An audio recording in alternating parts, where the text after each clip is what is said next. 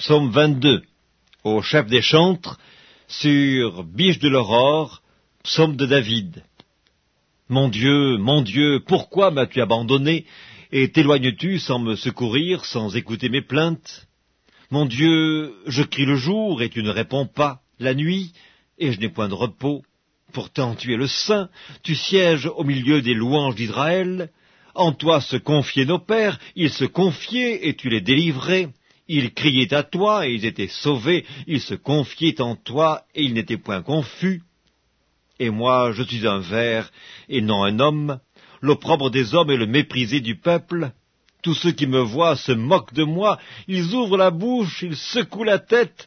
Recommande-toi à l'Éternel, l'Éternel le sauvera, il le délivrera, puisqu'il l'aime.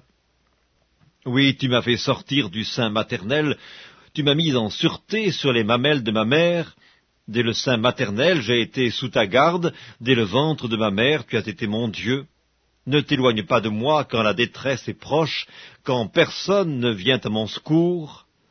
De nombreux taureaux sont autour de moi, des taureaux de Bazan m'environnent, ils ouvrent contre moi leurs gueules semblables aux lions qui déchirent et rugissent. Je suis comme de l'eau qui s'écoule, et tous mes os se séparent. Mon cœur est comme de la cire, il se fond dans mes entrailles, ma force dessèche comme l'argile, et ma langue s'attache à mon palais, tu me réduis à la poussière de la mort. Car des chiens m'environnent, une bande de scélérats rôde autour de moi, ils ont percé mes mains et mes pieds, je pourrais compter tous mes os. Eux, ils observent, ils me regardent, ils se partagent mes vêtements, ils tirent au sort ma tunique. Et toi, Éternel, ne t'éloigne pas, toi qui es ma force, viens en hâte à mon secours, protège mon âme contre le glaive, ma vie contre le pouvoir des chiens. Sauve-moi de la gueule du lion, délivre-moi des cornes du buffle.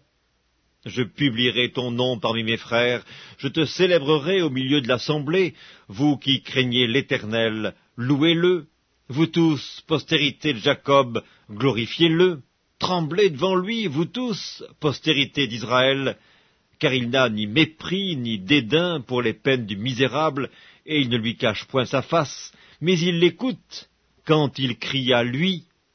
Tu seras dans la grande assemblée l'objet de mes louanges, j'accomplirai mes vœux en présence de ceux qui te craignent, les malheureux mangeront et se rassasieront, ceux qui cherchent l'Éternel le célébreront, que votre cœur vive à toujours.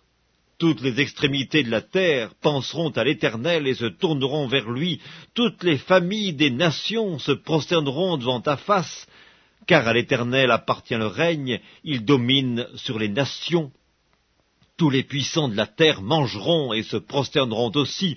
Devant lui s'inclineront tous ceux qui descendent dans la poussière, ceux qui ne peuvent conserver leur vie, la postérité le servira.